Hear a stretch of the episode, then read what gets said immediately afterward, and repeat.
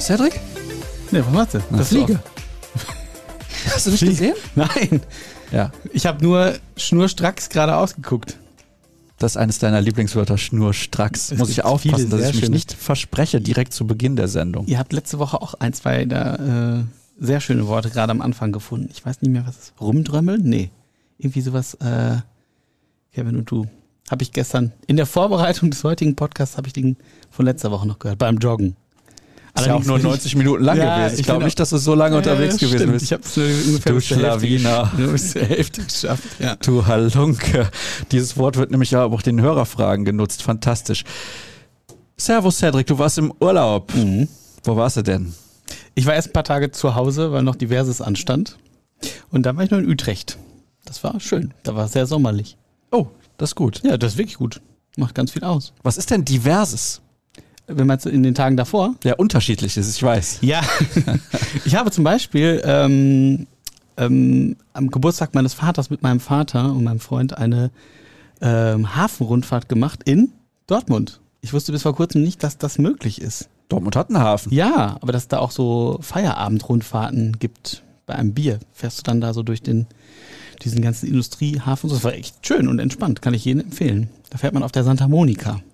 Ah, Ein kleines Ausflugsschiff. okay. Auf der Heiligen Monika. Ja, Ja, war ja, schön. genau. Das war super. Da startest du dann irgendwie in der Speicherstraße da am, am Hafengelände und schipperst da, was war es, knapp zwei Stunden sind wir, glaube ich, durch die Gegend gekondelt. Dabei ein, zwei Hopfenkaltschalen. Hm, nicht schlecht, Mhm. nicht schlecht. Ich war letzte Woche mit dem Kollegen David Döring in Berlin. Ich hab's gesehen. Glückwunsch. Ja, danke. Und das war auch schick da auf der Spree, muss ich sagen. Auf so einem Boot. Mit Buffet Habt und allem gegönnt? drum und dran. Da haben wir uns gegönnt, ja. David Döring hat sich so gegönnt, dass er jetzt mit Corona infiziert Oh. ist. Ja, ja. Verdammte Axt. Das Ja. wusste ich noch gar nicht. Ja, jetzt weiß es. Gute Besserung. Ja, ich, saß selber, wie natürlich mit ihm im Auto und Ja. sitze jetzt hier neben dir. Schön. Aber ich habe keinerlei Symptome. Das ich ist äh, gut. Ich hoffe, du bist Null. auch negativ. Nada, ich hab- ich hatte es ja schon, aber ich kenne auch jemanden, der in drei Monaten es zweimal gekriegt hat. Also Hm. drücken wir uns die Daumen, dass wir weiter leer ausgehen. Ja, ich glaube, ich habe noch von letztem Jahr so viele Antikörper, auch wenn es eine andere Du Variante bist war. ein einziger Antikörper. Mein Körper ist anti auf jeden Fall, so viel kann ich dir sagen. Da muss ich dringend nochmal was tun. Ja, war wirklich ganz nett auf der Spree, muss ich sagen. Jetzt habe ich natürlich schon ein bisschen Angst. Also jetzt auch am Wochenende war ich ja noch in Budapest, Mhm. auch eine schöne Stadt. Und dass da nicht noch was passiert ist irgendwie, dass sich die Leute da gefühlt infiziert haben. Eigentlich sollte ich morgen nach Rom, steht auf der Kippe. Das ist bitter. Ja, also eigentlich schon abgesagt. Bitter, wirklich bitter. Hatte ich mich durchaus drauf gefreut, kann Ja. ich sagen, ja. Das glaube ich. Was mache ich jetzt? Santa Monica vielleicht? Nee, ich denke nicht. Ist keine gute Oder Alternative. Utrecht. Muss ich nachholen. Ja, Hilft nix. Rom läuft nicht weg, Ja. aber du musst ja die Zeit dafür finden. Weißt du, wann Rom gegründet wurde? 753 vor Christus. Oder nach, ich weiß es nicht. Sag du es mir. Nein, es. 753 Rom kroch aus dem Ei. Ach, guck. Du bist doch der, der Italien-Experte unter uns. Ja, aber das habe ich nicht gelernt, weil ich Italien-Experte bin, sondern in der Schule. Lateinunterricht? Oder? Nein, Geschichte. Geschichte. 333 Keilerei bei Issos. Mein Gott. Du bist also wirklich sattelfest, was, was viele Ja. Themen angeht. Das Und ich glaube, 49 war irgendwas Schlacht beim Marathon oder so. Marathon ist auch. Marathon in Griechenland, Ja, kennst du, ja, oder? ja, Griechen, ja, ja, ich war jetzt, war ich gerade bei Rom. Griechenland ist ja schon nochmal. Oder war das eine Schlacht? Ich weiß es gar nicht. Ecken Auf jeden weg. Fall gab es doch diesen Typen, der von X nach Marathon gegangen ist. Und diese Strecke ist 41,92 oder sowas Kilometer lang und deswegen, Heißt der Marathon Marathon. so sieht's aus. Mhm. Vielleicht sind es auch 41,93. Liebe Kritiker, haltet euch bitte zurück. Du wirst es nie wissen, weil du es nie laufen wirst, oder? Also höchstens gehen. Und das wäre auch schon sehr ambitioniert. Oh, 41,92 Kilometer gehen. Überleg mal, die laufen das in, keine Ahnung, zweieinhalb Stunden oder so im richtig guten, Schnitt. Die richtig guten? Ja, Ja? Das heißt, die schlechten vier? ja schlecht würde ich das auch noch nicht nennen. Ja, also Glückwunsch. Ich würde es nie in vier schaffen. Bedeutet, wenn ich das gehe, zwölf Stunden Minimum. Also zwischendurch kann ich ja ein bisschen schneller machen. Oder ich schnapp mir irgendwie einen E-Roller. Das wird dann aber auch teuer bei der Distanz. Hast du das schon mal benutzt, dieses Nee, Zeug? tatsächlich nicht. Aber ich hörte, du musst ja immer so eine Aktivierungsgebühr zahlen, glaube ich, oder? was? Ja, kann sein, Und ja. dann zahlst du doch minutenweise, oder? Ich wollte das in Rom ausprobieren, Ah, ah hm. weil sich das da natürlich auch sehr lohnen kann. Ja, okay. Muss man nur gucken, wo man herfährt, weil das natürlich mit dem Verkehr da ein bisschen schwieriger ist. Fünf Minuten sind rum, komm, wir können anfangen. Leute Gerne. rasten sonst aus. Nein, machen wir. Isst du gerne Käse? Ja. Also geht so, oder was? ja, also äh, ich habe früher gar keinen Käse, bis vor 10, 11 Jahren praktisch gar keinen Käse gegessen, nur Frischkäse. Dann fing das irgendwie an. Mittlerweile mag ich auch Feta, Mozzarella, dieses ganze Gedöns. Aber wenn es so in die Richtung so Blauschimmelkäse, Camembert und sowas geht, das finde ich Mhm. alles ehrlich gesagt ziemlich fies. Und wenn die dann so extrem riechen, dann kriege ich es auch nicht äh, weder durch den Hals noch in den Mund. Das ist dann ekelhaft. Weißt du, dass ich keinen Mozzarella mochte, bis ich nach Italien gezogen bin? Und das, obwohl du so aussiehst vom Ja. Hauttyp. Ja, absolut. Ah, Ja, mochte ich überhaupt nicht. warum?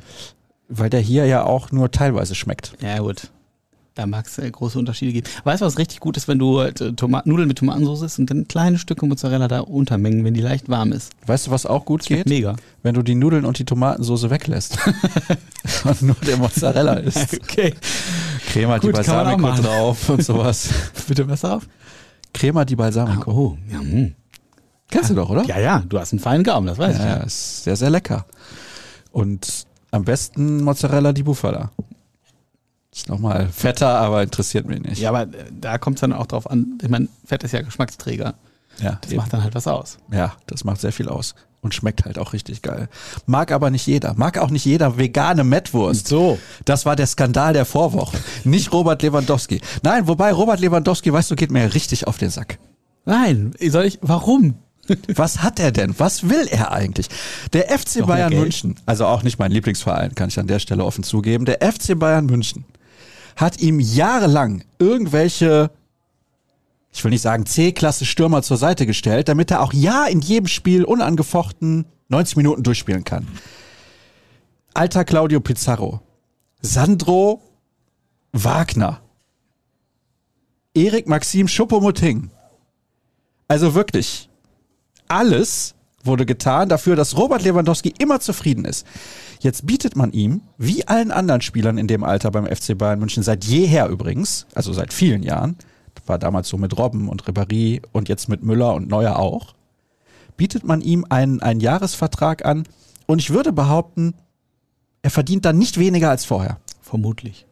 Und trotzdem sagt er, ah, ich sterbe hier, keine Emotionen mehr, ich brauche was Neues. Will der mich verarschen?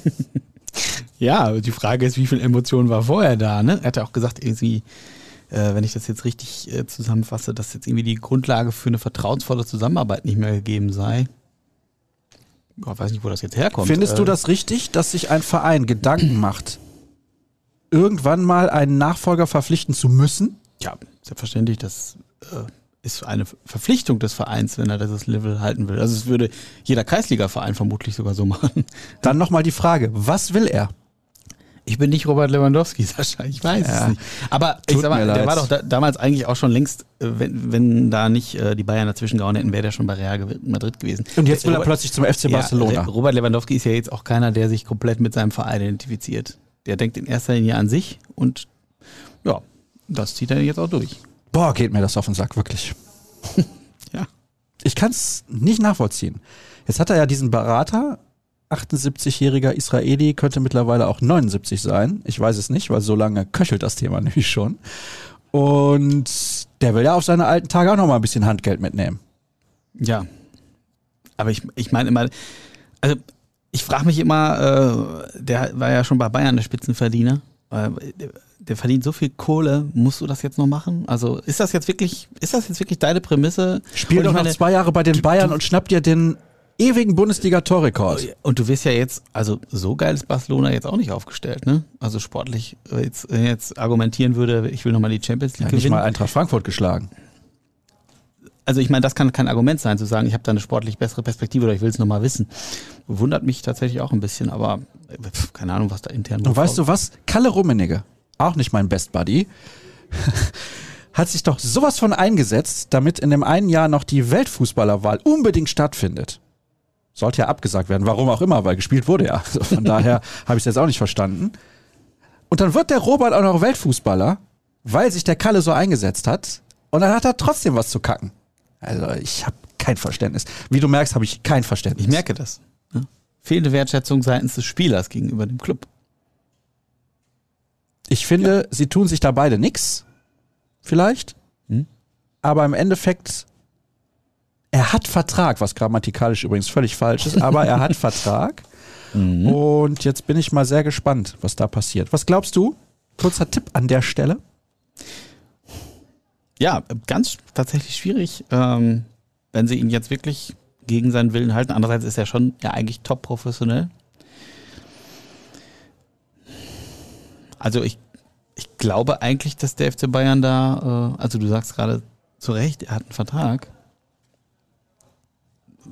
Ich denke, der FC Bayern wird sich da durchsetzen und dann mit Lewandowski tun können, was er will. Andererseits weißt du nicht, was dann da jetzt im Hintergrund da schon rumwabert, könnte natürlich auch äh, so eine Saison komplett beeinflussen, wenn du dann so eine launenhafte Diva vorne hast. Ah, ja, schwierig, das abzuschätzen, jetzt ehrlich gesagt. Ich glaube, damit hat der FC Bayern so auch nicht unbedingt gerechnet. Ist ja auch tatsächlich irgendwie, irgendwie hausgemacht, wo man sich denkt, was, wo kommt das jetzt plötzlich her? Was soll das jetzt? Brazzo? Gute Frage. Habe ich jetzt ja. mal so in den Raum geworfen. Hm. Ich bin Könnte nicht komplett von ihm überzeugt. Da würde ich dir zustimmen. Probleme in der Kommunikation. Ja, ja ich. Äh aber weißt du, was auch ein Aufregerthema ist? Spätestens jetzt nach mehr als elf Minuten, dass wir immer noch nicht über Borussia Dortmund gesprochen haben. Los da wird es einige geben, die sich komplett aufregen. Ja, aber ich meine, Robert Lewandowski hat ja durchaus einen Bezug nach Dortmund insofern, glaube ich. Ist okay, ja? Ist, finde ich, legitim, darüber zu sprechen. Ja, gut, alles klar. Ich wollte mich halt nur aufregen. Merkt Nachdem mein Kurztrip abgesagt wird, musste ich mich kurz aufregen, irgendwie alles rauslassen. Und jetzt kommen wir zu einem, der eventuell auch geht. Enrico Maaßen. Jetzt ja. regen sich die Leute übrigens auch wieder auf. Warum sprechen wir nicht über die Profis? Aber wir müssen erst über Enrico Maaßen sprechen. Gleich kommen wir zu den Profis. Beruhigt euch, liebe Leute. Ist das wirklich so, dass alle in Wallung kommen? Ich weiß gar nicht. Ja, weißt du, was bei YouTube letzte Woche los war? Ich habe nicht, hab's nicht gelesen. Das solltest du dir nochmal ansehen. Nee, die vegane Mettwurst war nicht das Problem. Da habe ich eine Formulierung genutzt, die für Diskussionen sorgte. Und ich meinte es überhaupt nicht böse. Ich werde das äh, nachrecherchieren. Ja, solltest du auf jeden Fall. Möchte ich übrigens hier an der Stelle nochmal betonen. Man kann unterschiedliche Begriffe wählen. Respekt ist immer das Wichtigste. Den habe ich und für mich sind alle gleich. Du wirst es merken, ich wenn du es liest. Äh, jetzt bin ich gespannt. Oh, Wann ja. kam das denn am Wie ein Flitzebogen. Äh, ich habe jetzt Zwischendurch. So bis, bis so Minute 54 oder so habe ich von letzter Woche gehört. Ja, will ich jetzt an der Stelle nicht weiter vertiefen. Okay. Aber Fakt ist, wir sprechen jetzt über Enrico Maaßen. Mhm. So. Der Mann möchte zum FC Augsburg. Vor der Aufzeichnung sage ich zu dir, pass mal auf, Cedric, das finde ich nicht clever. Er sollte, wenn er geht, lieber zu einem ambitionierten Zweitligisten gehen und nicht zu einem Erstligisten, der jedes Jahr gegen den Abstieg spielt. Weil das kann ganz schnell in die Hose gehen und dann ist er da nach einem halben Jahr weg, weil es nicht funktioniert hat. Bei einem ambitionierten Zweitligisten verpasst du vielleicht mal das Zielaufstieg oder du wirst nur Achter anstatt Fünfter, aber du bist nicht sofort den Job los. Die Frage ist ja, wie definierst du jetzt ambitioniert? Wenn ich jetzt, das habe ich ja auch eben gesagt, an den VfL Bochum denke, vor zwei Jahren, als Ismail Atalan da angefangen hat, groß gefeiert als, als Lotter Pokalheld und so, äh, der sollte ja aufsteigen mit der Mannschaft, hat er auch nicht gepackt. Und dann war er auch ganz schnell weg. Und ähm, dann war er, glaube ich, in Halle wieder, ne? Oder nochmal in Lotte. Ähm, ja, es ist natürlich ein Risiko, wenn Enrico Maaßen dahin geht. Du hast gerade übrigens gesagt, er will dahin. Das wissen wir nicht hundertprozentig, aber ich würde mal davon ausgehen, dass er es tut. Andererseits, wenn, wenn man ein Angebot aus der ersten Bundesliga erhält, da muss man sich das natürlich schon überlegen, ob man das wahrnimmt. Und ähm, er ist ambitioniert, er will sicherlich den nächsten Schritt gehen, dass der jetzt so schnell kommt und dann gleich von der dritten in die erste Liga springen könnte, ist natürlich ein Wagnis, ist aber natürlich auch letztlich ähm, Ausweis seiner Arbeit. Ne? Also die wird durchaus wahrgenommen. Und ähm, so wie wir gehört haben, soll er schon tatsächlich nach der nach dem Weinziel aus da schon relativ früh der Name gefallen sein. Also nicht, äh, er ist irgendwie die Nummer 4, 5, 6, 7 auf der Liste. Also man hat ihn offensichtlich irgendwie äh, schon auf der, äh, so ein bisschen länger auf der Liste gehabt und ähm, ja, ist die Frage, ob, das, ob er das jetzt macht und ob sich die Vereine einigen können. Wie es dann auch bei der U23 beim BVB weitergeht. Die sollen ja eigentlich nächste Woche schon wieder ins Training starten. Das ist natürlich wirklich ähm, echt ein Brett und sicherlich dann auch eine Hypothek. Zumal du ja die ganze Kaderplanung auch darauf ausgerichtet hast. Du hast einen Trainer, der hat gewisse Vorstellungen. Du hast Leute geholt, du hast Leute abgegeben. Ähm, du hast vielleicht auch Spielern abgesagt, äh, weil die sagen, ja, es passt nicht zu dem, was der Trainer sich vorstellt. Und jetzt musst du dann gegebenenfalls einen neuen Trainer verpflichten, innerhalb von einer Woche oder zehn Tagen oder so. Das ist schon äh, nicht ohne. Und ich meine, die U23 spielt immer in dritte Liga, da reden wir auch über Profifußball. Das ist äh, ambitioniert. Ich glaube, da hat der BVB noch einiges, äh, also das sind noch ein paar Dominosteine, die dann noch äh, kippen, äh, was sich so nach sich zieht. War das nur ein Burgfrieden für ein paar Wochen, das Maaßen dann stillgehalten hat? Das weiß ich nicht. Das, also glaube ich eigentlich nicht. Ich denke eher, dass das Interesse tatsächlich jetzt nochmal sehr konkret geworden ist. Es wurde ja tatsächlich vor zwei, drei Wochen schon mal vermeldet, der FC Augsburg könnte äh, Interesse haben. Dann hieß es plötzlich Arminia Bielefeld, dann war die Spielvereinigung Kräuter Fürth da. Also ähm, es waren wohl einige tatsächlich Bundesligisten oder Zweitligisten an ihm interessiert, aber da hatte ich auch noch mit Ingo Preuß drüber gesprochen und ich habe angerufen und gesagt, wie sieht's aus hier? Ähm, ne, wir hören jetzt das und das und das, alle, er wird mit allen möglichen Namen in Verbindung gebracht. Da sagt er, nee, wir haben äh, uns vereinbart, wir arbeiten noch eine Saison zusammen und davon geht er aus. Und er hätte auch keinen Nachfolger in der Pipeline. Gut, jetzt kommt das natürlich dann äh, knüppeldick, wenn es so kommt. Weil man ja auch dann gucken muss, wer ist überhaupt frei. Also Absolut. das ist das größte Problem. Das kann man nicht mal eben so regeln. Man kann ja auch in der dritten Liga jetzt nicht für einen Trainer eine Ablösesumme bezahlen. Und man würde ja dann auch einem anderen Verein, der auch gefühlt nächste Woche wieder in die Vorbereitung startet, den Trainer wegnehmen. Ja. Sehr, sehr schwierig. Mike Tulberg war schon mal Trainer der zweiten Mannschaft. Man hat sich bewusst dazu entschieden, ihn die U19 trainieren zu lassen. Und wenn man sieht, wie er das macht, dann kann man nur sagen, die Entscheidung war auf jeden Fall richtig. Mhm. Man könnte ihn natürlich wieder hochziehen, zumal ja einige der U19-Spieler auch in der U23 landen werden. Trotzdem habe ich so das Gefühl, Tulberg, und du hast ja einige Male schon mit ihm gesprochen, geht in dem aktuellen Job relativ auf. Absolut. Ich glaube auch nicht, dass sie den jetzt hochziehen würden, wenn es jetzt so käme. Ähm, weil dann machst du dir ja bei der U19 wieder die Baustelle auf. Und die ist ja auch, wie, wir die gerade dieser Saison gesehen haben, total wichtig eben äh, als Talenteschmiede und für die Ausbildung. Das ist der entscheidende Schritt vom Seniorenfußball. Und da solltest du natürlich auch möglichst viel äh, Manpower und Kompetenz und Qualität investieren.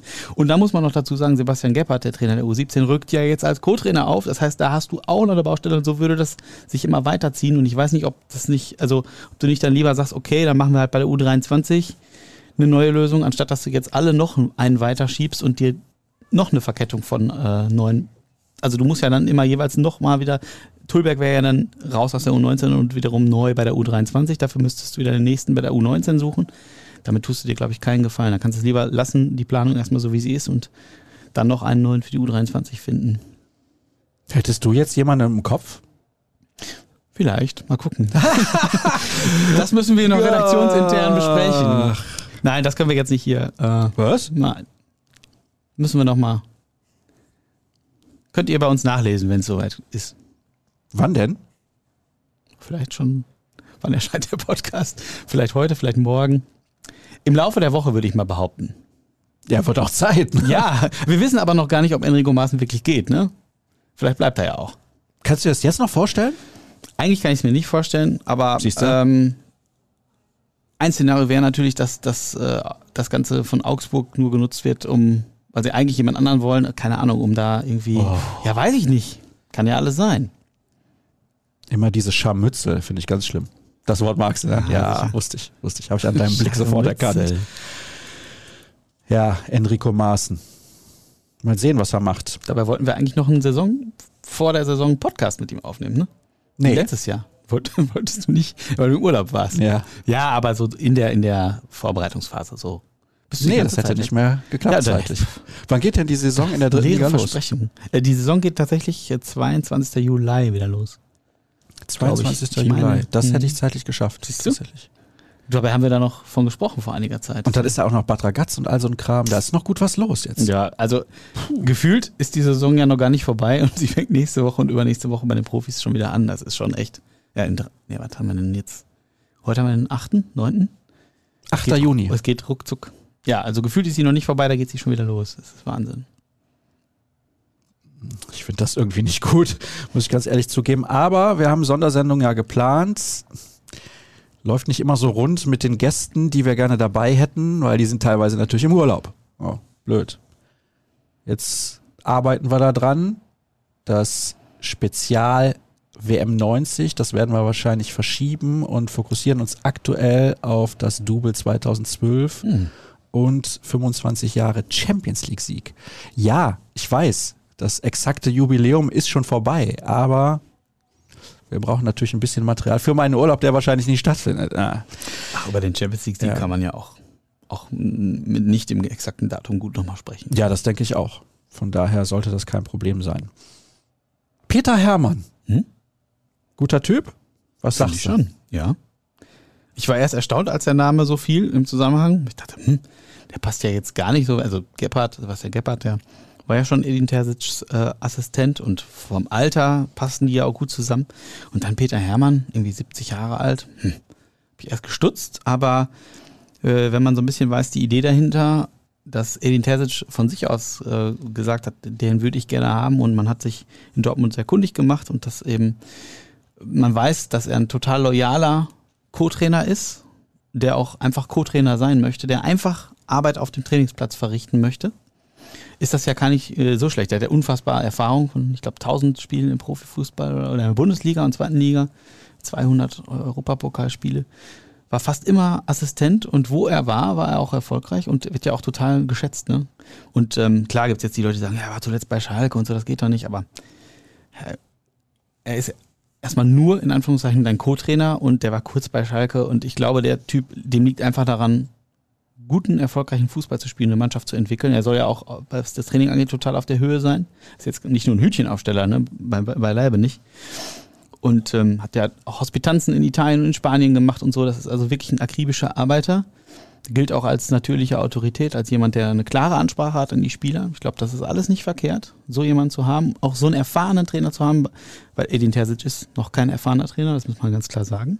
Und ähm, bei all dem glaube ich, dass er äh, das Gespann Terzic Gebhardt sehr gut ergänzt und das, glaube ich, echt ein guter Griff für den BVB ist. Jupp Heynckes hat damals auch, ja, glaube ich, unter der Prämisse zugesagt bei den Bayern wieder, dass Peter Hermann der Co-Trainer wird. Sonst hätte er nicht wieder die Bayern übernommen. Ich finde, das sagt schon sehr viel aus. Er war viele, viele Jahre bei Bayer Leverkusen, egal wer da Trainer war. Dann war er viele Jahre dort, wo Jupp Heynckes war. Unter anderem auch in Leverkusen, mhm. weil dürfen wir nicht vergessen, Jupp Heynckes, bevor er dann zu den Bayern ist, um dort die Champions League zu gewinnen, 2013, war Trainer bei Bayer Leverkusen. Mit Peter Hermann als Co-Trainer. Peter Hermann vor allem hat, wie du gerade gesagt hast, sehr, sehr viel Erfahrung. Und Erfahrung kann man einfach nicht kaufen in dem Sinne. Man kann das auch nicht mal eben kurz lernen. Mhm. Man muss diese Erfahrung selber machen. Und du hast gesagt, er hat eine autoritäre Ansprache. Das ist sehr gut, weil Terzic könnte ja vielleicht eher so der Kumpeltyp sein, gleiche Generation, in Anführungsstrichen. Natürlich ja. ist er noch ein bisschen älter als die Spieler. Also ich glaube, dieses Thema diese Problematik in Anführungsstrichen hat man damit gelöst. Er war ja auch absoluter Wunschkandidat mhm. von Edin Terzic. Das ist natürlich dann auch sehr gut, dass man den bekommen konnte, den Terzic unbedingt haben wollte. Ja, total. Also das ist ja auch keine Selbstverständlichkeit, ne? ihn davon dann zu überzeugen. Ähm, er hat es ja auch nicht nötig äh, zu sagen. Ich meine, er hat so viel erlebt in seinem Profifußball, er hätte jetzt auch sagen können, komm, jetzt haben wir mit Schalke einen Aufstieg geschafft, jetzt lass mich erstmal in Ruhe. Aber er hat offensichtlich Lust auf die Aufgabe und das ist natürlich auch eine gute Voraussetzung. Also Finde ich gut, echt. Ich bin auch, was das angeht, relativ begeistert. Sebastian Gebhardt ist natürlich nochmal einen Tacken jünger. Als Enrico Maaßen wollte ich schon sagen. Das auch, glaube ich zumindest. Aber als Edin Terzic vor allem. Und von daher sollte das eigentlich kein Problem sein, oder? Ich finde das eine gute Mischung einfach. Du hast halt diesen Stallgeruch, den du hast von Terzic und äh, Gebhardt halt als BVB. Also richtige BVB-Jungs. Und du hast dann eben so einen Peter Hermann als loyalen, sehr erfahrenen Co-Trainer, der genau weiß, wie das Profigeschäft läuft. Und das ist echt, glaube ich, eine ganz gute Mischung. Was du gesagt hast, er hat auch im Ausland nochmal hospitiert, also der ist wirklich auf Zack. Das ist jetzt nicht so, weil man sagt, ja, der war jetzt nochmal kurz bei Schalke und sowas, dass der das mal gemacht hätte und die letzten sieben, acht Jahre vorher hat er nichts gemacht, weil er eben schon 70 Jahre alt ist. Aber ich finde das wirklich gut. Ich meine, der wohnt immer noch in Düsseldorf. Das weiß ich jetzt nicht. Ja, ja, ich meine, ich hätte das mal irgendwo gelesen.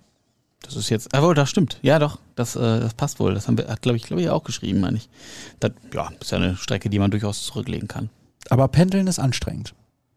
Er wird da eine Lösung finden für sich. auch.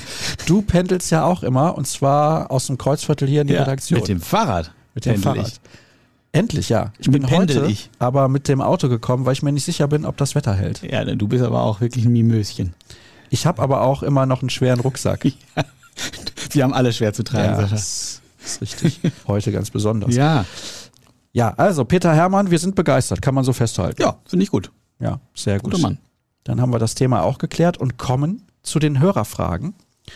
Und ein paar möchte ich direkt mal zusammenfassen, weil ganz viele Fragen, was ist mit dem Stoßstürmer, wer ist da der Favorit? Wir haben letzte Woche schon intensiv darüber gesprochen, als Kevin Pinnow an deiner Stelle saß. Deswegen will ich mir das nicht schenken, das ist nicht korrekt, aber ich möchte auf jeden Fall da jetzt nicht zum 20. Mal irgendwie ins Detail gehen, das wäre mir ein bisschen des Guten zu viel, aber ich finde schon, dass wir da auch nochmal kurz drüber sprechen sollten. Sebastian Aller gilt als der Favorit. Den einen oder anderen hat man jetzt nicht bekommen. Logic beispielsweise geht zu Bayer Leverkusen. Fass das doch mal in ein paar Sätzen zusammen, damit wir da auch diese Thematik sozusagen abgefrühstückt haben. Ja, also Hans-Joachim Watzke hat ja zuletzt äh, gesagt, sie hätten zwei, drei interessante Kandidaten und würden da schon eine Lösung finden. Da würde ich mal drauf vertrauen, weil sie in den vergangenen Jahren immer bewiesen haben, dass sie guten Stürmer finden können. Er hat auch gesagt, äh, Priorität muss es haben, dass derjenige Tore schießt. Deshalb glaube ich, dass sie keinen Greenhorn oder so holen werden, wenn es denn äh, die Konstellation zulässt. Ich glaube nach wie vor, Aller ist der Wunschkandidat. Die Frage ist immer noch, kann man den finanzieren? Ekiteke, Ekitike, Hugo Ekitike ist ja irgendwie offensichtlich bei Newcastle relativ weit gediehen. Loschek hast du gerade angesprochen, den ich ja noch vor vier Wochen oder so als als meinen Favoriten gesehen hatte, ähm, ist jetzt bei Leverkusen übrigens, glaube ich, ein guter Transfer, vor allem mit Patrick Schick zusammen. Die haben da echt ein gutes Sturmduo und zwei echt gute Stürmer. Ähm, dann wird ja zuletzt noch irgendwie Gianluca Scamaccia von Sassuolo gespielt. 1,95 groß, richtig physischer Stürmer, 16 Tore in der Serie A gemacht. Ist die Frage, ob der finanzierbar wäre. Der hat, glaube ich, noch Vertrag bis 2026. Müsstest du auch schon ordentlich Geld hinlegen, zumal wenn die Ja, wissen, ja, der Sassuolo. Haaland und so. Ja, hm? Ist aber Sassuolo. Genau. Was habe ich sind gesagt? die Spieler nicht so teuer.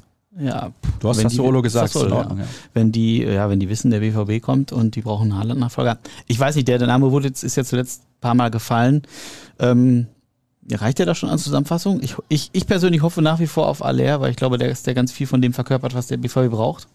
Und ähm, eine super Ergänzung zu dem darstellen würde, was der BVB offensiv schon hat. Und ich hoffe, das klappt. Gianluca Scamaccia Du als Serie finde ich jetzt nicht so schlecht. Ja. Sassuolo glänzt seit Jahren eigentlich damit, dass sie einige Tore schießen, aber immer ein bisschen mehr kassieren, aber trotzdem immer so siebter, achter werden. Aber ist jetzt auch neuer Nationalspieler, glaube ich, geworden. Ne? Also der Marktwert dürfte jetzt durchaus gestiegen sein. Ja, vielleicht hat er auch eine Klausel, wenn er ins Ausland geht. Das ist ja in der Serie A auch oft so, aber fände ich durchaus interessant. Den Namen höre ich jetzt von dir quasi zum ersten Mal, was Borussia Dortmund und mögliche Kandidaten angeht. Er wurde zu den letzten irgendwie ein, zwei Tagen, glaube ich, mal gespielt. Aber das habe ich ja auch schon mal gesagt, wenn du allein bei Twitter guckst, wie viele Namen da immer gespielt werden, das ist ja ähm, munteres Bingo. Ja, das aber ist äh, ja, aber lassen wir uns mal überraschen. Sofian Diop wurde ja auch noch gespielt irgendwie, das soll aber nichts dran sein. Ist ja von Monaco. Ist ja auch eher ein Flügelspieler äh, Spieler und wenn wir ehrlich sind, da haben jetzt, hat der BVB jetzt Adeyemi verpflichtet, du hast noch Beino Gittens in der Hinterhand. Warum sollst du jetzt so einen holen? Das glaube ich jetzt eher nicht. ja, glaube ich auch nicht dran. Also Aller wäre schon gut. Ja, das ist ja auch meine Wunschlösung, also muss der quasi kommen. Nee, Spaß beiseite. Skamatscha fände ich jetzt auch nicht schlecht. Ist natürlich noch jünger als Sebastian Aller. 23, glaube ich, ist. Fände ich wirklich nicht schlecht. Ist halt die Frage, aber er ist physisch. Mhm. relativ 1,95. stark. Ja, Ja, ist halt die, ja, glaube ich, viele Komponenten, die da stimmen müssen. Mhm. Allerdings bei Sassuolo, da muss man immer ein bisschen aufpassen. Sie haben den einen oder anderen guten Spieler gehabt in den letzten Jahren und die haben immer recht lange dort gespielt. Domenico Berardi spielt immer noch da. Obwohl viele gesagt haben, der könnte längstens mal zu einem anderen Club gehen, der besser ist als Sassuolo, spielt immer noch da. Sind immer die Kandidaten, funktionieren die dann auch wirklich Eben. woanders und auch im Ausland? Ne? Erinnern wir uns an Giro Immobile. Ja, aber der Vergleich ist ein bisschen unfair. Das ist das erste. Das zweite ist, es lag ja nicht nur an Ciro Immobile, wie man sieht, jetzt viermal Serie A Torschützenkönig schon geworden. Und von daher, auf den lasse ich nichts kommen. Ja, ich merke das schon. Ja. Zu Recht allerdings. Also die Zahlen sprechen ja eindeutig für ihn, nur halt in Dortmund nicht. Dass er das Tor treffen kann, hat er jetzt nachgewiesen, durchaus. Es war ja auch eine solchen Saison damals, das muss man ja sagen. Er kam zu einem äußerst ungünstigen Zeitpunkt, weil eigentlich dieses Spiel von Jürgen Klopp, was er damals hat spielen lassen, nicht das, was er jetzt in Liverpool spielen lässt, sehr gut zu Immobile gepasst hat. Dieses Konterspiel.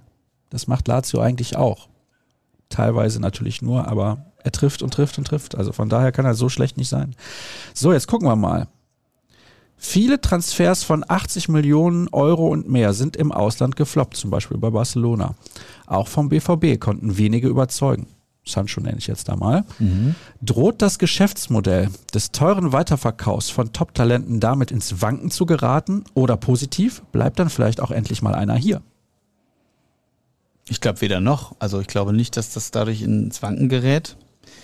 Ähm, ob dadurch jetzt einer eher hier bleibt, ist, glaube ich, immer eine Einzelfallentscheidung. Die Frage, worauf hat der Spieler es abgesehen? Will er mehr Titel gewinnen? Will er mehr Geld verdienen? Oder äh, wie hoch ist der Wohlfühlfaktor für ihn in Dortmund einzuschätzen? Hans-Joachim Watzke hat ja letztens nochmal betont in der Medienrunde, das muss weiter unser Weg sein. Wir müssen uns, äh, hat also auch explizit England gesagt, als, da werden so viele Talente ausgebildet. Es ist einfach für uns eine Riesenchance, unsere Chance als Verein, die Jungs frühzeitig abzugreifen und hier in Dortmund ein paar Jahre lang weiterzuentwickeln zur Weltklasse oder zur, zur internationalen Klasse. Und dann sind die eines Tages wieder weg. Ich glaube, aus dem Dilemma wird der BVB auf absehbare Zeit nicht rauskommen. Die Frage ist, ob das einfach eigentlich wirklich ein Dilemma ist oder ob das nicht einfach ein guter Weg ist äh, bei dem ganzen ähm, Millionengeschäft und allen, die so, allen Clubs, die das Geld wirklich wahnsinnig zum Fenster rauswerfen. Ob das nicht ein guter Weg ist, einfach, äh, weil du hast einfach Spieler, die oft begeistern, die hungrig sind, die jung sind. Und das ist ja vieles von dem, was wir als BVB-Fans oder die BVB-Fans ja sehen wollen. Das müssen wir ja mal klar so sagen. Deswegen glaube ich, äh, um auf die Frage zurückzukommen, muss das auch weiter der Weg sein. Warum tut sich nichts bei Akanji? Ja, gute Frage. Fragen wir uns auch. Es gibt weiter kein Angebot. Er hat sich jetzt bei der Nationalmannschaft oder im Zuge der, der, äh, des Aufenthalts bei der Nationalmannschaft wohl irgendwie verletzt. Und es scheint nach unseren Informationen weiterhin kein Angebot eingegangen zu sein. Aber die Clubs können natürlich auch ein bisschen Poker. Ne? Die wissen genau, äh, ne? er hat die Vertragsangebote äh, in Dortmund abgelehnt. Vielleicht kann man da mal noch das eine oder andere Millionchen drücken. Ähm, es ist ja für viele noch Zeit. Ähm, ihn zu verpflichten. Menu war im, im, Gespräch Juve, Arsenal. Ich denke schon, dass er noch äh, den Flattermann machen wird, um es mal so zu sagen. die Formulierung gefällt mir. Wann werden die Bauten am Trainingsgelände fortgeführt? Erweiterung Profigebäude und Funktionshalle. Was soll in Zukunft die neue Fanmeile am Stadion beinhalten? Dazu hatten wir einen interessanten Artikel. Ja, äh, habe ich mir auch durchgelesen, habe mir auch die Berichterstattung des letzten Jahres durchgelesen. Es gibt aber noch gar nicht so viel mehr Details. Also es wird gerade an der Strobelallee, wer jetzt zuletzt mal am Stadion war, alles aufgerissen. Da finden so Kanalbauarbeiten statt, so vorgelagerte. Das soll passieren, bevor diese Erlebnis- und Fanmeile da entsteht. Ähm, das soll bis Dezember 2023 abgeschlossen sein. Aber weitere Details haben wir ja noch gar nicht. Also ich habe eben auch nochmal äh, geguckt auf der Homepage der Stadt und so, da ist erstmal nichts zu, zu finden an Details. Sollten wir, äh, werden wir sicherlich nochmal angehen. Und was die Umbaumaßnahmen am Stadion angeht, ähm, und die Frage, die zielt hier, glaube ich, ab, was das die Umbauten beim Trainingsgelände und mit dieser Tonnendachhalle, die hier immer wieder auch auftaucht, ähm, angeht. Das wurde tatsächlich erstmal nach hinten geschoben Corona-bedingt ist das Geld äh, nicht ganz so locker und das sind Sachen, die eher nachrangig zu betrachten sind vom seitens des BVB und jetzt gerade werden erstmal am äh, rund ums Stadion die Einlasskontrollen erneuert, die sind irgendwie 17 Jahre alt, müssen ausgetauscht worden werden. Da hatten wir mit äh, Christian Hockenjos gesprochen, dem Orga-Chef. Ähm, dann ist auch Mobile Ticketing besser möglich, weil ja demnächst fast nur noch glaube ich, ne? Nur noch oder gibt es überhaupt noch Papiertickets? Ich weiß. Ja, sie ja so arbeiten an einer Lösung, ja. dass die Sammler, so ich, sich dann das Ticket auch richtig abholen noch ausdrucken können. Genau. Ja. Aber in der Regel hast du es ja trotzdem auf deinem Smartphone und dafür sind diese neuen Einlass. Eben nicht. Das war ja der Punkt. Du musst es immer ausdrucken. Dabei frage ich mich, was soll das eigentlich? Ja, es stand immer dabei, bitte ausdrucken. Aber eigentlich ist der Barcode der Barcode. Oder QR-Code, ja, Entschuldigung. QR-Code. Okay, jedenfalls diese neuen Einlasskontrollen äh, sollen das also ermöglichen, dass das jetzt wirklich äh, zeitgemäß ist. Dann werden ja, äh, wird noch an dieser Dachkonstruktion gearbeitet. Da wurden ja, glaube ich, letzten Sommer diese gelben Pylonen neu angestrichen. Und jetzt muss da die Dach, frag mich jetzt nicht, ich bin ja kein Fachmann, diese, diese so eine Generalüberholung der, diese Dachkonstruktion, der Dachträger, ja, wird da passieren. Da gibt es so, so ein paar Korrosionsschäden im Laufe der Jahre, dass das so ein bisschen bröckelt und das muss man eben beheben und dann neu streichen, damit das wieder tüchtig, ertüchtigt ist. Rasen wird ja auch neu eingesät, damit der wieder fit ist und fresh für die nächste Saison. Und habe ich noch was vergessen? Ich gucke mal auf meinen Zettel. Genau, Logistik im Catering soll verbessert werden, aber auch das soll äh, nachrangig gemacht werden. Also perspektivisch im Herbst wollen sie dann wohl sich auch um das Trainingsgelände kümmern und um diese Sporthalle. Die Rote Erde wird ja auch noch saniert und äh, umgebaut. Da kommt eine Rasenheizung rein. Ähm, wird noch eine neue Laufbahn gemacht. Irgendwelche Bergbauschäden werden verfüllt. Also da passiert gerade richtig viel und das kostet auch richtig viel Geld. 1,7 Millionen kosten die Umbaus, Umbaumaßnahmen am, am Westfalenstadion. Und eine Million, rund eine Million bei, bei der Roten Erde. Also durchaus keine kleinen Summen. Ja, da kannst du einiges anderes mitfinanzieren. Das ist schon nicht schlecht, aber ich finde das mit den Einlasskontrollen gut, dass die neu sind dann. soll dann auch schneller gehen. Es soll komfortabler sein, sicherer sein. Bin gespannt. Ist nicht ein Drehkreuz einfach ein Drehkreuz? Ja, das habe ich mich auch gefragt. soll sich vielleicht das dann schneller mehr. drehen oder einfach mehr? Wie läuft das dann? Ich weiß nicht. Ich, es, äh, ja. Äh, schon, wir kennen das, als Medienvertreter bist du ja relativ schnell immer drin, aber ich erinnere mich das letzte Mal, als ich da als Fan war, noch vor Corona, äh, boah, da habe ich auch ewig in dieser Menschenmenge da vor der, ich glaube vor der Nord in dem Fall gestanden, ja. Und das war total nervig, weil das einfach nicht so geil organisiert war. Aber es kommt natürlich auch wieder alle auf den letzten Drücker, also ich selber auch, ne? Irgendwie so eine halbe Stunde vorher und dann will man natürlich am liebsten in fünf Minuten Warum drin sein. kommst du denn immer nur eine halbe Stunde Nein, vorher? Nein, eigentlich nicht, aber an dem Tag war das so. Ach so, an dem Musst Tag. noch Ja, dann darfst du dich nicht wundern, dass da viel los ist. Ja, das war so. Ja. Gut, ich bin jetzt nicht der pünktlichsten einer. Das will ich äh, wohl meinen. Thema Trainerwechsel. Top investierte 5 Millionen Euro letztes Jahr. Laut Aussagen der Chefetage hatte man Rose doch schon länger unter Beobachtung und ihn schon mal mindestens seit seiner Salzburger Zeit im Auge. Wer hat denn da jahrelang falsch beobachtet? Hast du da jetzt eine Antwort drauf, oder? Ist ja eine Ja, war ja eine Frage. Natürlich ja, ja, Antwort ja. drauf haben. Ähm, ja. Ich würde es äh, auch auf die Gefahr hin, dass ich mich unbeliebt mache. Ich hätte zum Beispiel Rose nochmal ein Jahr die Chance gegeben. Letztes Mal wurde ich auch gefragt, ne, äh, wie hoch ist die Chance, dass er bleibt. Ich, ich bin da fest von ausgegangen. Kevin Pinno und ich saßen im Zug nach Potsdam zu diesem U19-Pokalfinale, als ich, ich gucke aufs Handy. Äh, ich sag, die haben sich gerade, die haben gerade den Rose rausgeworfen. Ich sag, gibt's doch nicht. Und dann, das ist doch unfassbar. Ähm, ja, aber es muss ja offensichtlich intern ähm, der, die Erkenntnis gereift sein, dass es keinen Sinn hat oder Marco Rose wird das Vertrauen nicht mehr gespürt haben. Ich finde die Lösung mit Edin Terzic super, keine Frage. Aber ähm, ich, ich, ich weiß nicht, ob das Jahr in Dortmund tatsächlich dazu, ob man, ob man nach dem Jahr in Dortmund bewerten, die Arbeit von Marco Rose tatsächlich auf einer vernünftigen Grundlage wirklich bewerten kann. Klar war vieles defizitär, aber es war auch eine Saison mit verdammt vielen äh, Haken und Ösen. Interessant, der erste Teil deines letzten Satzes, es war vieles defizitär. Ja, das muss man ja so sagen. Also ich meine, Ja, aber das sagt dann auch schon alles aus. ja, ja, Und ich habe nichts gegen Marco Rose, um Gottes Willen. Hätte mir gewünscht, Ich, dass er äh, deutscher Meister wird, so viel von dir und Kevin Pinno das habe ich prognostiziert. letzte Woche auch gehört, dass du das Ja, natürlich, Ja. völlig zu Recht. so. Es ist halt nicht jeder so ein kluger Kopf wie du. Ja, um Gottes Willen, aber es war die Erfahrung an der Stelle. Die Erfahrung, ja, das, das ist der Peter Hermann-Vorteil, den du hast. Die Erfahrung. Hast du gerade gesagt, ich bin alt? Nein. Erfahren. Ein Routinier des Podcasts. Ich könnte Bernd Stromberg zitieren an der Stelle. Jung und erfahren gibt's nur. Nee, das kann ich jetzt hier nicht bringen. Überlege aber dir genau, jeder, was der du Bernd sagst. Stromberg oder Stromberg besser gesagt mal gesehen hat, wird wissen, welches Zitat ich meine. Apropos schlechte Witze. Hier wird geschrieben, wer erinnert sich noch an den ältesten Witz, den Josef Schneck, ist übrigens der ehemalige Pressesprecher und Vorgänger von Sascha Pflege, seiner Mutter 1955 erzählt hat. Kommt ein Mann zum Augenarzt und sagt, ich hätte gerne eine Brille. Fragt der, wieso, ist ihre alte nicht mehr scharf genug? Ja. Brüller, schreibt er selber drunter. Finde ich jetzt gar nicht so schlecht. Während meines Urlaubs habe ich mir das Borosseum privat nochmal angeguckt und da gibt es ja diesen kleinen Kinobereich, wo man habe ich auch bestimmt eine halbe Stunde länger gesessen. Da ist genau diese Szene nochmal, wird dann gezeigt aus der Pressekonferenz, wie Josef Schneck das erzählt. Und Kloppo sich da wegschmeißt vor Lachen. Das war sehr schön. Ich verstehe aber jetzt nicht, wo das herkommt, dieser Witz aus dem Nichts. Also, weiß ich nicht. Vielleicht ja, war er auch im Borusseum. vielleicht ist es gut? Er, ja, finde ich schon. Also, Besser als das alte? es ist zwar schon lange her, dass ich da war. Ich fand das alte auch schon gut, aber es ist, ähm, ja, es ist einfach zeitgemäßer. Ne? Ganz viel, was du selber anfassen kannst, wo du Dinge, wenn du Dinge begreifen kannst, finde ich es immer ganz, ganz toll. Ähm, du bist ja irgendwie selber Teil, das ist noch ein anderes Erlebnis, finde ich. Ne? Mm, Ach, es gibt viele verschiedene schöne Sachen. Also einmal finde ich es ganz toll, dass du in fast jedem Themenbereich Sachen rausziehen kannst. Ähm, so eine, ein Beispiel ist dieser Hundebiss gegen Friedel Rausch.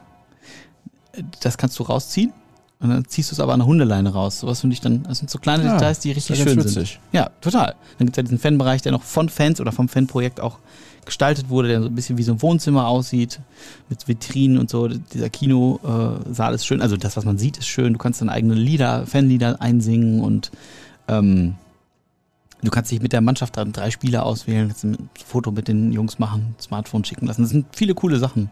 Die Trophäen sind auch immer cool anzusehen. Ja, das also stimmt. kann man mal locker zweieinhalb, drei Stunden und wenn man jetzt sich wirklich jeden Beitrag anguckt, auch wahrscheinlich einen ganzen Tag verbringen. Kommt man umsonst rein? Nee, ich habe tatsächlich bezahlt. Aber es ist Hast du äh, keinen Presseausweis? doch, aber ich habe den in dem Fall jetzt nicht genutzt. Hätte ich mal, hätte ich mir die 9 Euro sparen können, ne? Das ist korrekt, ja. Ja. Zum Beispiel komme ich, oder wir kommen auch umsonst in den Zoo. Hier in Dortmund. ja ist so? Ja, tatsächlich. Habe ich auch schon Eintritt bezahlt. Ja, musst du nur Das, den ist auch Presseausweis da mitnehmen. ist wieder deine Erfahrung. Ja, wenn das Zoo ist, werde ich das nächste Mal auch probieren, nicht Ja. Ich Den glaub, hat jetzt nicht der jeder Affe. verstanden, aber ich, fand glaub- ihn sehr gut. Ich glaube, mich laus der Affe. Ja, fantastisch. Nee, ist schön, der Dortmunder Zoo. Kann man ruhig mal hingehen. Und wenn es nichts kostet, So. Ja, aber schön. so hättest du äh, jetzt sagen müssen. so. Äh, Schön, also es, es gibt schönere Zoos, aber ich finde, er hat Charme. Ja, Duisburg hat einen ganz schönen Zoo. Wuppertaler Zoo. Gelsenkirchen, muss man sagen, hat auch einen schönen Zoo. Geilenkirchen. Richtig. Ja, sehr gut. So, was haben wir denn hier noch? Was war bis jetzt euer Stadion-Highlight? Also dienstlich oder privat? Ich glaube, das ist völlig irrelevant. Dann privat. das ist immer lustiger. ähm, das habe ich aber, ich weiß gar nicht, ob ich es hier schon mal erzählt habe. Ich glaube doch. Äh, das war das UEFA Cup Halbfinale gegen den AC Mailand 4 zu 0. Oh, Mit drei Toren Amoroso-Toren. von Marcio Amoroso. Fantastisch. Da sind wir, äh, da haben wir ganz spontan Karten gekriegt noch irgendwie und ich habe gedacht, ach, die kriegen doch eh die Hucke voll. Und Nein. Äh, so war es nicht. Und wir sind sogar noch auf den einzigen nicht bewachten Eingang. Wir hatten irgendwie Westtribüne, sind aber auf die Süd gekommen. Wir haben so gedacht, wir probieren es einfach mal. Wir sind drei, vier Mal abgewiesen worden und haben dann irgendwo einen Zugang gefunden, wo kein Ordner stand. Und dieses Spiel auf der Südtribüne zu erleben, ist natürlich herrlich gewesen. Oh, das war ein geiles Spiel. Das war wirklich äh, Ja. super, ja. Das war nicht schlecht. Das war, das muss gewesen sein, so April 2002. Ja, ich glaube, du hast recht, ja. Ja, das ja, Halbfinale. Finale war Genau. Im Mai 2002. Von daher schätze ich Du jetzt bist ein Genie. war es im April. Weißt du, wo das Finale gespielt wurde? Rotterdam. Stark, im De Kuip. Pierre van Hooydonk hat getroffen. Ja, leider. Und in seinem letzten Spiel überhaupt Jürgen Kohler mit einer roten Karte relativ das früh im. Spiel. Ja. Das war wirklich bitter. Und ich meine, Christoph Metzelder hätte in dem Spiel verletzt gefehlt, kann das sein? Oh, das weiß ich nicht mehr. Ja, ja. Selbst wenn. Verloren wurde ja eh. Mein Stadion-Highlight. Boah. Sehr, sehr, sehr, sehr Ist auch schwierig. die Frage, ob das ein Stadionleiter in Dortmund sein muss, ne? Ja, du bist ja auch noch sein. so ein, genau, du kommst ja auch überall rum. Ich war in na, knapp über 100 Stadien bislang und bei ungefähr 500 Spielen. Halte das in einer App ja nach und da wurde mir letztens irgendwann mal angezeigt 500. Spiel. Hm. Das ist sehr, sehr schwer. Lieber Stefan, stell die Frage demnächst bitte nochmal. Ich muss mir da sehr viele Gedanken drüber machen. Ich habe zum Beispiel das erste Spiel im neuen Wembley-Stadion gesehen. Nicht so schlecht. Nee, aber war halt nur England gegen Deutschland und Testspiel. Das reicht, reißt einen dann nicht so vom Hocker. Tolles Stadion erlebt. Es war natürlich das Champions League-Finale 2013, aber sie haben es verloren. Also kann es nicht das Beste gewesen sein. Aber Pokalfinale 2012 war natürlich stark. Da warst du auch im Stadion? Ja, da war ich auch im Stadion. Das ist natürlich geil. Ich war aber auch bei den ganzen Niederlagen im Stadion. Das ist ein bisschen ärgerlich. Ja, kann man nichts machen. Muss ich mir wirklich Gedanken drüber machen. Und noch eine Frage an mich. Schaust du die Handballnationalmannschaft auch lieber als die vom Fußball? Super Podcast, macht einfach weiter so. Vielen Dank. Ja, mit großem Abstand. Warum? allerdings. Ja. Schaue ich deutlich lieber. Sehr viel lieber. Gab ja jetzt nochmal so eine Oliver Bierhoff-Diskussion um den Hashtag die Mannschaft. Weil das ja im Ausland gang und gäbe ist, die deutsche Nationalmannschaft die Mannschaft zu nennen. Das ist tatsächlich so. Nicht in jedem Land, aber in vielen ist es so. Trotzdem finde ich es scheiße. Lass Hm. es doch bitte einfach. ist halt einfach Marketing, ne? Ja, eben. Keiner braucht, ja. Ja. Durch diesen Hashtag kauft doch keiner ein Trikot mehr, oder? Nee, aber ich ignoriere so einen Quatsch auch einfach. Also, äh, da du bin ich da jetzt. eine dicke Haut. Ich, Ich kann mich jetzt hier wieder Da aufregen. rege ich mich doch gar nicht drüber auf. Da denke ich mir, ja, komm, da hat sich wieder irgendjemand in der Zentrale in Frankfurt am Main ersonnen. Und Wusstet ihr eigentlich, dass Kevin Großkreuz seine Caro geheiratet hat? Zur Feier des Tages gab es einen Döner. Ich weiß nicht, ob das wirklich so war, aber ich weiß, dass er geheiratet hat. Ja. Weil ich war am Wochenende mit jemandem in Budapest, der auf die Hochzeit eingeladen war und deswegen nicht hin konnte. das ist ja Quatsch. Das ist ja blöd gelaufen. Ja, das ist wirklich blöd gelaufen. Ja, manchmal gehen manche Sachen vor, so ist es halt. Achso, der war dann doch bei der Hochzeit. Nee, der war in Budapest. Achso, ja, okay. Hm. Aber ich glaube, er hat ein schönes Wochenende gehabt. Na gut. Die deutsche Nationalmannschaft ist heute vor dem Spiel zusammen mit den Engländern auf die Knie gegangen. Warum nicht auch in der Bundesliga? Warum nicht auch beim BVB? Gerne in jedem Spiel. Ich hätte nichts dagegen. Und dann schreibt noch jemand, gerne nicht nach Katar fahren. Das wäre ein Zeichen gegen Diskriminierung und Unterdrücken. Ja, das wird nicht passieren, wissen wir. Nö, aber trotzdem finde ich die Geste äh, grundsätzlich gut. Es wäre schön, wenn sie nicht notwendig wäre, aber sie ist ja leider immer noch notwendig und insofern kann das gerne auch der BVB oder jede Bundesligamannschaft machen. Hier wird nochmal irgendwie die Frisur thematisiert und die Wurst. Das ist unglaublich. Und dann wird aber gefragt, wie der Kader nächste Saison aussieht. Da haben wir ja am Anfang schon was zu gesagt. Ich würde es für den Moment sehr, sehr gerne dabei belassen, weil wir uns sonst ein bisschen wiederholen und deswegen konzentrieren wir uns auf weitere Fragen. Vielleicht kann man es an der Stelle so zusammenfassen, Ja. es hat sich gegenüber der Vorwoche nichts getan. Ja. Ja. Weil letzte Woche haben wir anderthalb Stunden Podcast gemacht und deswegen, was haben wir denn hier noch? Szenario. Die Verletzungsmisere beim BVB geht weiter und die erste Pokalrunde gegen 1860 steht an. Terzic weiß sich nicht anders zu helfen und bittet für die Partie aus purer Verzweiflung die BVB-Redakteure der Ruhrnachrichten um Hilfe. Wer von euch spielt auf welcher Position? Das ist wirklich eine geile Frage. Total. Mega Lob für diese Frage. Fantastisch. Na dann, wo spielst du denn, Cedric? Ja, gute Frage. Ja, auf dem Feld. Also, Ja, Aber wo? Ich bin der Edelreservist. ja. Nee, nee, also, in der 87. reinkommt dann noch. Und das aber nur bei hoher. Führung, ne? Ja, die- in Aber der Läuferreihe bin ich wahrscheinlich äh, nicht so lang gut aufgehoben. Mal gucken. Libero, nee, das geht auch nicht. Ich weiß auch nicht. kannst den Ball hinten rauspölen. Ja, immer hoch und weit bringt Sicherheit. ja genau. Aber Dirk Krampe war doch, äh, glaube ich, ein sehr guter Außenverteidiger beim SV Herbann, meine ich. Den, der war schon mal safe. In seinem Autorenprofil steht auch was von äh, nicht ganz so Ich denke, schnell links wie Ashraf. Hakimi. Hm? Wie links? Ja, Ja, was habe ich gesagt? Habe ich recht? ja? Außenverteidiger. Ach so, ja, aber ich cool. habe jetzt links hinzugefügt. Dirk, äh, ja, also der war schon Dirk mal gut. spielt links. Florian Gröger hat ja auf der 8 gespielt, Eben, bevor die Position überhaupt erfunden wurde. richtig. So. Das ist auch klar. Kevin Pino ist auf jeden Fall ein feilschneller Offensivmann. Ist das so, oder? ja? Ich glaube. Ist er der Adeyemi der Ich glaube BVB-Redaktion? schon. Er hat auch sein Comeback gegeben, glaube ich, in der, in der Kreisliga jetzt die Tage. Okay. Jürgen Kors ist auf jeden Fall unser Dauerläufer im defensiven Mittelfeld. Meinst du, der ist der, Ja, das, das Hirn? Er steht am Nein, nein. Schaltpult des Spiels. das habe ich nicht gesagt. Kampfbiest. Zweikampfstark im Mittelfeld, weil laufstark. Ja. Meinst Kann Manndeckung spielen gegen wen auch immer, weil er einfach konditionell überlegen Ja, ist. der läuft die anderen kaputt. Ja. Klavi? Klavier ist für mich. Ja, gute Frage. Brauchen jemanden im Tor auf jeden Ja. Fall. Ja, aber bei wir beiden, aufpassen. drüber- wir beiden sind ja auch zwei Fliegenfänger. Du hast ja die Fliege hier schon ganz Ja. am Anfang gesehen. Ja. Oh, guck mal, jetzt fliegt hier eine, ein Pollen vorbei. Gut, dass ich keinen Heuschnupfen habe. nicht mal den kriegst du gefangen. Du solltest nicht ins Tor. Vielleicht stellen wir doch Klavi ins Tor und dich auf die 10. Oder wo, wo siehst du dich? hängende Spitze. Hängt Da das muss, ich, da muss ich nicht defensiv arbeiten, Ja. eigentlich, ja, das ist und gut. kann offensiv glänzen. Ja, vorne stehen bleiben, Bälle fordern, meckern, wenn es nicht, wenn sie nicht ankommen. Das ist gut. Aber Das wir- gut. haben wir noch jemanden vergessen? Kevin Kiska, Ja, der hilft mit mir hinten aus, oder? Innenverteidiger. Ja. Ihr beide sind Die Berti Fuchs. Ihr beide Terrier. sind das natürlich auch ganz stark. Ihr beide seid, logischerweise. Ihr seid die Innenverteidigung. Ja, könnte ich mir. Dirk Mhm. links, ihr beide daneben. Dann bräuchten wir noch einen Rechtsverteidiger. Haben wir denn überhaupt noch jemanden in der Redaktion? Marvin übrig? Hoffmann ist, ist auch. Aber Ja, der ist ja Kreisläufer. Beim Handball, Marvin der Hoffmann ist Kreisläufer. Der macht ja auch schon, der hat schon mal fünf Tore gegen Wellinghofen gemacht. In Wellinghofen. In Wellinghofen. Also es könnte auch gegen Wellinghofen sein. gegen Wellinghofen hatte. Deswegen, der weiß, wo es Tor Per steht. Tempo Gegenstoß. Ja, dann ist er vielleicht der Stoßstürmer. Mhm. Aber wenn er so schnell ist, dann ist er vielleicht aber auch der Rechtsverteidiger.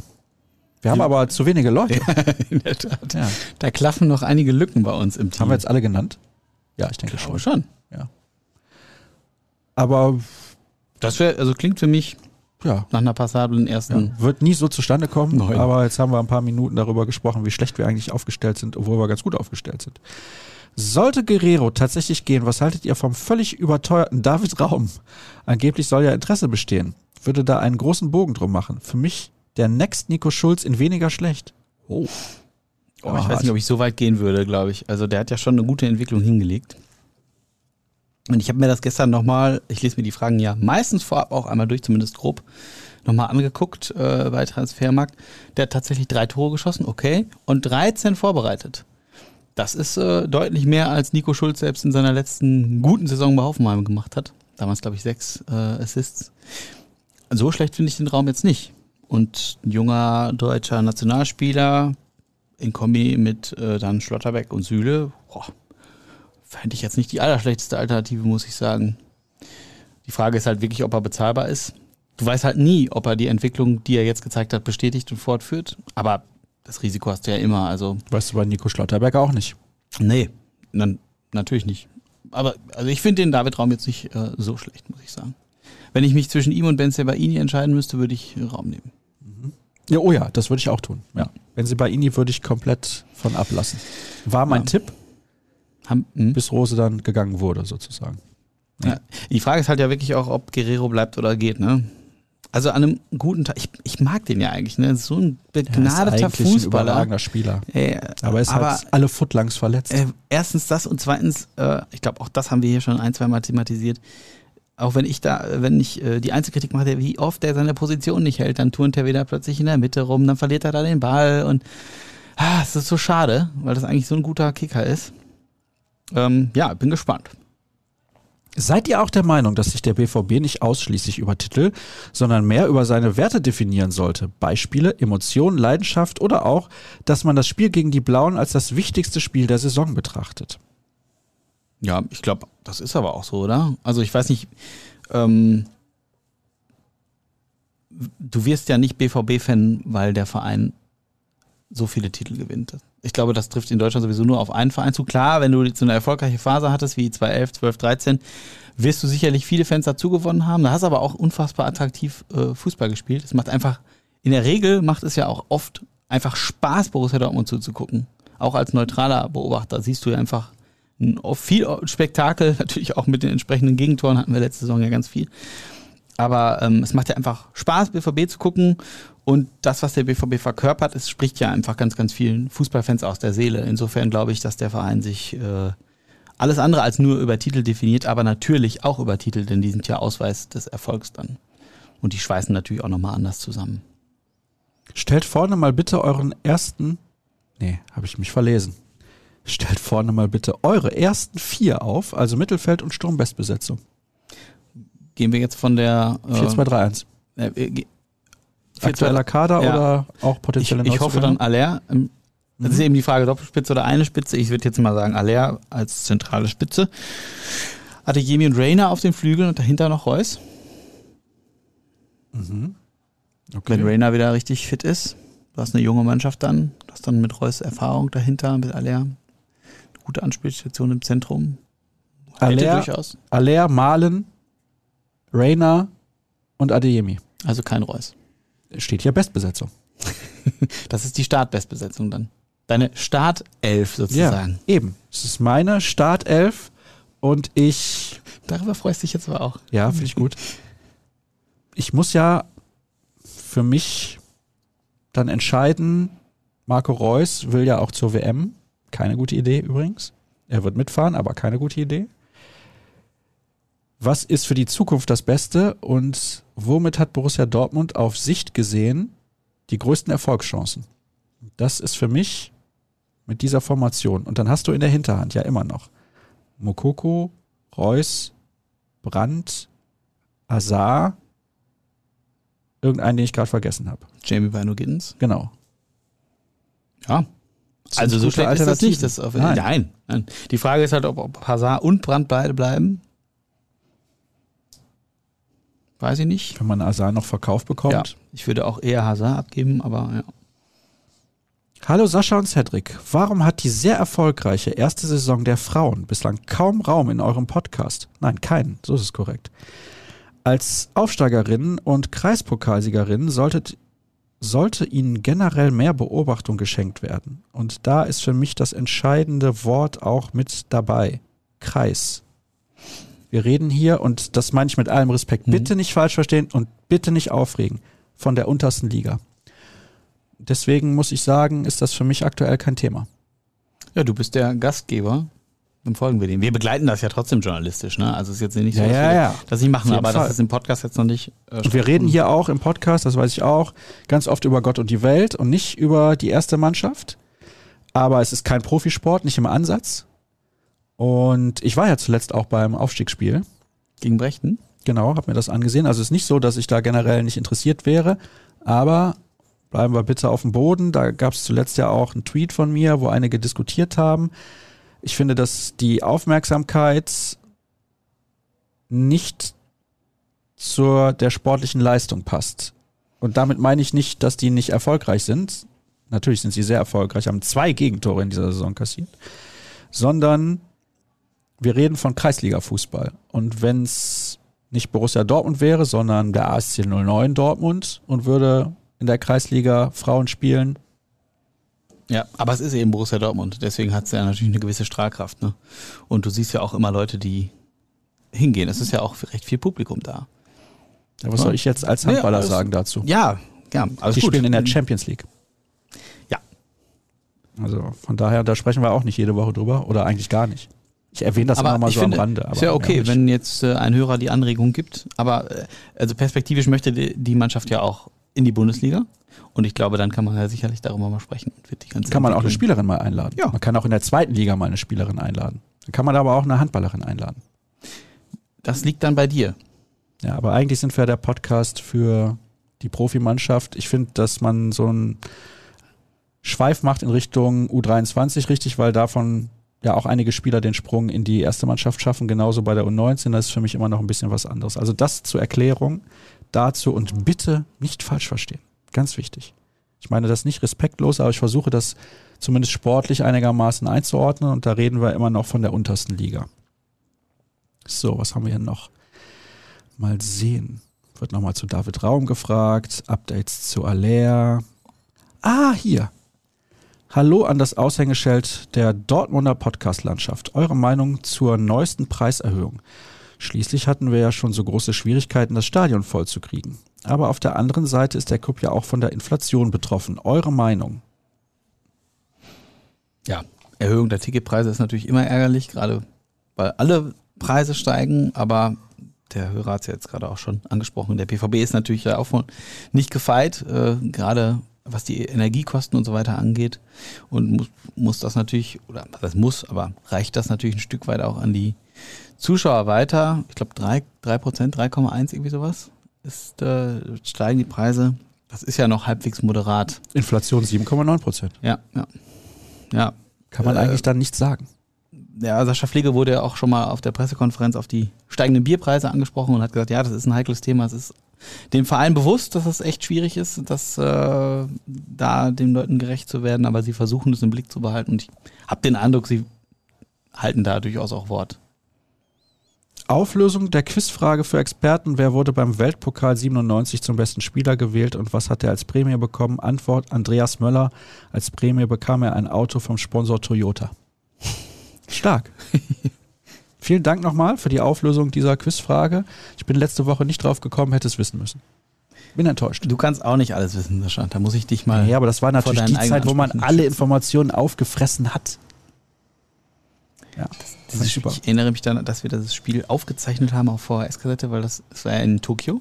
Es kam um 11 Uhr morgens Genau. deutscher Zeit. Ja, und äh, es gab ja keine, damals hatten wir das noch nicht, da gab es ja keine Smartphones und so. Und dann haben wir auch kein Radio gehört und haben das mit ein paar äh, Kollegen in der Schule, haben wir das aufgenommen und haben das dann um, weiß nicht, halb zwei zu Hause geguckt auf VHS.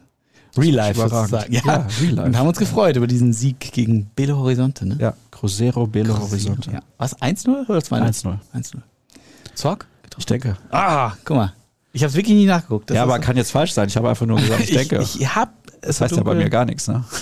Da weißt du sowas von gar nichts. So, was, wenn wir es uns wünschen könnten, würden wir am Stadion ändern, hinzufügen oder entfernen?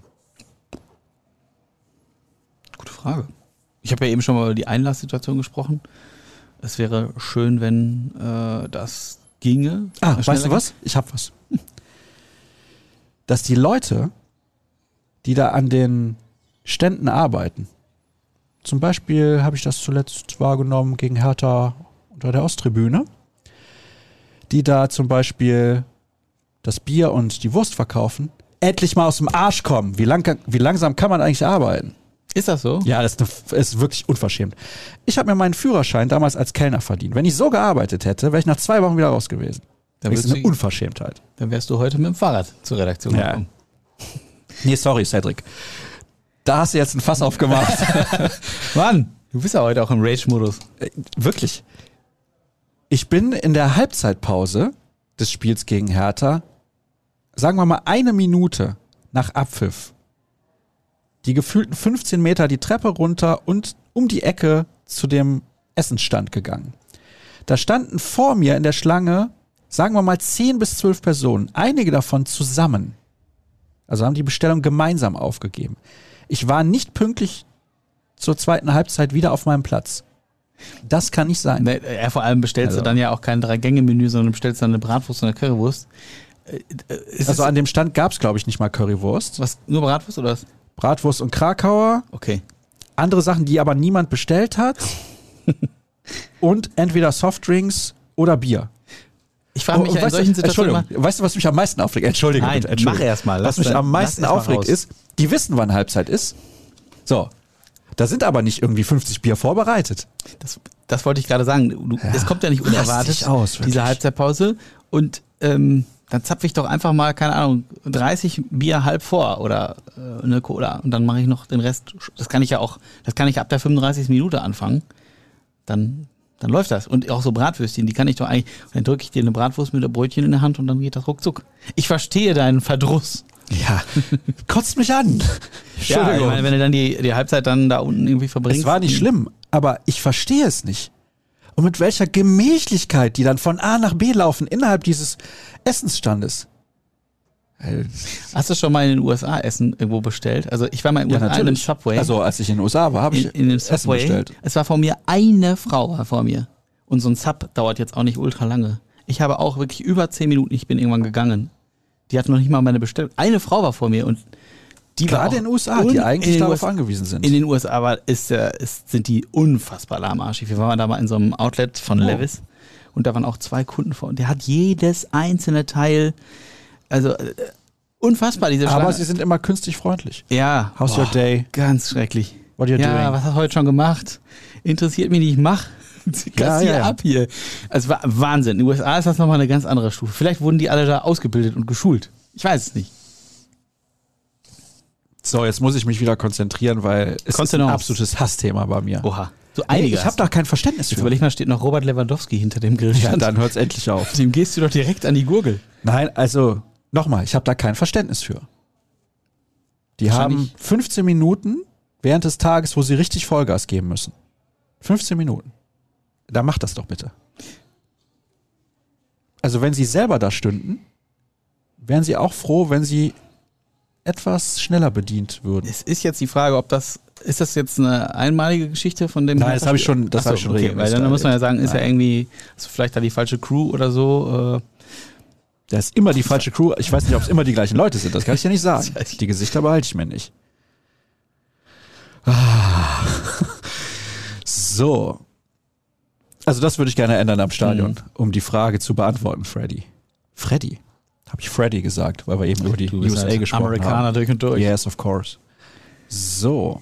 Moin, ihr geilen Pferde. Ich frage mich die ganze Zeit, ob die Verpflichtung von Berater Matthias Sammer eigentlich irgendwas bringt. Der Impact, ah, der Impact, ist wenig bis nicht spürbar.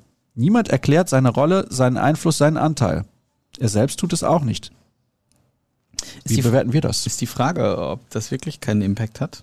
Also er, er genießt einen sehr hohen, also sein Urteil genießt einen hohen Stellenwert im Verein. Er ist, glaube ich, ziemlich dicke mit Hans-Joachim Watzke. Und ich glaube schon, äh, Matthias Sammer ist eine der großen Kompetenzen im deutschen Fußball. Absolut. Der auch Zusammenhänge sieht äh, und Kleinigkeiten und so. Ich glaube schon, dass er wichtige Dinge anspricht. Inwiefern dann das tatsächlich aus, ausschlaggebend ist. Es wird ja auch nicht so nach außen kommuniziert. Es ist ja auch seine Rolle. Er soll ein externer Berater sein, der da zu diesen Elefantenrunden dann dazukommt. Ähm, es geht aber nicht darum, dass er nach außen hin äh, öffentlich klar auftritt. Also ich kann mich an ein, zwei Sachen jetzt erinnern, wo er irgendwie Amazon-Experte war bei der Champions League, da hat er mal ein bisschen was gesagt. Aber ansonsten äh, hat er einfach eine beratende Funktion und soll auch gar nicht so in Erscheinung treten. Ja, Deswegen weiß ich gar nicht, ob wir das so wirklich bewerten können, wie viel Einfluss er da auf die internen äh, äh, Belange da so nimmt. Durch den Witzelabgang und die Özcan-Verpflichtung fehlt ein Stratege Ankerspieler im defensiven Mittelfeld. Sollte so ein Typ Sechser noch kommen oder traut ihr Sali Özcan die Rolle zu? Ich bin da skeptisch. Ja, ich glaube, Sali Özcan ist eher, wie er selber auch gesagt hat, ein Kämpfer. Äh, Das wird dem BVB-Spiel sicherlich gut tun, so einen zu haben, der mal ein bisschen giftig ist, dazwischen äh, flext. Ähm, natürlich wird er die Rolle des Strategen dann nicht so stark ausfüllen können. Die Frage ist, ob man noch einen Sechser holen muss. Du kannst ja theoretisch mit, äh, nee, nicht nur theoretisch, du kannst mit Dahoud, du kannst mit Bellingham da spielen, du kannst, könntest mit Emre Can da spielen. Klar wäre es nicht schlecht, noch so jemanden zu kriegen. Ähm, Gerade die Sechserposition ist ja eine Schlüsselposition.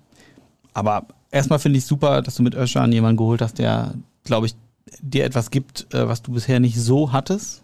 Ähm, eben dieses giftige, gallige Dazwischengehen. Ähm, so ein Kämpfer. Und ich glaube, da hat der BVB erstmal eine, so eine Lücke gefüllt. Ich hoffe aber trotzdem, dass sie vielleicht noch einen guten Sechser finden. Aber die sind ja auch rar gesät. Hier wird eine Meldung von uns zitiert aus dem Januar. Der BVB steht vor einer Verpflichtung von Ajax-Talent Prince Arning, Linksverteidiger. Der 17-Jährige war bereits in Dortmund und hat sich das Trainingsgelände angesehen. Im kommenden Sommer soll er zum BVB wechseln und ist vorerst für die U23 eingeplant. Und da Mhm. wird gefragt, was ist mit ihm hier passiert? Ja, ich, nach unseren Informationen ist der BVB da weiterhin dran und hofft. Aber nächste Saison geht die. Saison doch wieder los. Nächste, Saison, ruckzuck. nächste Woche geht natürlich die das Saison stimmt, los bei der das U23. Aber die U23 will auch noch den einen oder anderen verpflichten in den nächsten Tagen. Ah ja. Vielleicht ist er dabei, es wäre gut. Ich glaube, er ist auch ein guter. Hat in der Youth League auch super gespielt gegen den BVB. Ist halt noch ein junger Kerl, 18 Jahre, aber so Linksverteidiger von Ajax, wo du perspektivisch, wir haben ja viel schon über die Linksverteidigerposition gesprochen in den letzten Jahren, äh, in, den letzten, in der letzten Saison. Wenn du da dir perspektivisch wieder einen ranziehen kannst. Nicht Wie verkehrt. ist die Situation bei Mokoko? Seine Leistungen bei der U21 werden seine Ansprüche vermutlich bestärken und untermauern. Wäre im Fall eines Abgangs ein Nachrücken von Bradley Fink in die erste Mannschaft denkbar? Wahrscheinlich ja, wobei Fink, glaube ich, auch erstmal noch in der U19, nee, in der U19, da ist er ja 23, aktuell mhm. schon in der U23 ein bisschen lernen soll. Terzic wird Mokoko schon in die Spur bringen. Meine Meinung. Das hoffe ich auch. Ähm, also grundsätzlich äh, glaube ich, dass der Trainerwechsel positiv für Mukoko ist. Die Frage ist, will er jetzt bleiben? Äh, Hans-Joachim Watzke hat gesagt, letztlich entscheidet das Mukoko selber. Ähm, er ist aber, er sei aber optimistisch, dass das oder dass es eine ordentliche Chance gäbe, dass äh, Mukoko bleibt. Ähm, hat ja jetzt auch bei der U21 äh, gut gespielt, zwei Tore gemacht gestern. Also äh, er hatte wirklich ein schwieriges Jahr, aber äh, angesichts dessen, dass Edin Terzic jetzt der neue Trainer ist, hoffe ich doch sehr, dass er sich für einen Verbleib entscheidet und er dann wieder zünden kann. Und der ist ja auch immer noch sehr, sehr jung. Wir haben immer ja. sehr hohe Erwartungen und ja. man vergisst das sehr schnell. Und selbst wenn er jetzt nochmal nur ein Durchschnittsjahr spielt, ist er immer noch sehr, sehr jung und bringt sehr, sehr viel mit. Also geben wir ihm einfach noch ein bisschen Zeit. Ich lese jetzt einen Tweet vor, der mir irgendwie in die Timeline gespült wurde. Dieser Tweet, weil ich jetzt die Sendung gleich beenden werde. Ah, okay. Wir sind durch mit den Hörerfragen. Dieser Tweet hat 6373 Likes, wurde 393 Mal, ah, jetzt ist es gestiegen, retweetet. Kommt von einer Frau, die Anna heißt. Hi Tobias, deine Freundin Mia hatte ich mit deinem besten Freund betrogen. Habe ich eben in der Starbucks Warteschlange gehört. Hoffe, dieser Tweet erreicht dich irgendwie. Viele Grüße. Bisschen Schabernack noch zum Abschluss. Rollosbuch.de, bist du schon drauf gewesen auf der Seite? Nein. Oh, ja. das muss ich natürlich, ja, muss ich sofort machen jetzt gleich. Ja, sofort bestellen, meinst du? Auch das. Sehr gut. Ich laufe gleich hier ding, ding, in die ding, nächste Buchhandlung. Und Nein, in der Buchhandlung gibt es das nicht, Nein. damit das Geld direkt in meine Kasse fließt. Okay. Ja, gibt doch da nicht noch was ab. Für ein alter Raffzahn. Es war aber auch scheiß viel Arbeit, das kann ich dir sagen. Ja, das glaube ich dir. Und die Druckerei hat mich mächtig im Stich gelassen. Ja. Warum? Sollte letzte Woche liefern, liefert nächste Woche. Toll, ne? Freut man sich. Das als ist Verleger. Mies. Ihr geht aber bitte auf ruhrnachrichten.de slash bvb und folgt at Gebhard Cedric, at Sascha Staat und at rnbvb. Nächste Woche gibt es noch eine reguläre Folge und dann, das ist aktuell der Plan, gibt es zwei Sonderausgaben, bevor wir dann durchstarten mit der neuen Saison und dann geht es ja direkt Schlag auf Schlag. Ich hoffe, ihr hattet Spaß in gut einer Stunde, zehn Minuten hier in dieser Folge und nächste Woche sehen wir uns dann und hören wir uns natürlich auch wieder. Tschüss. Ciao.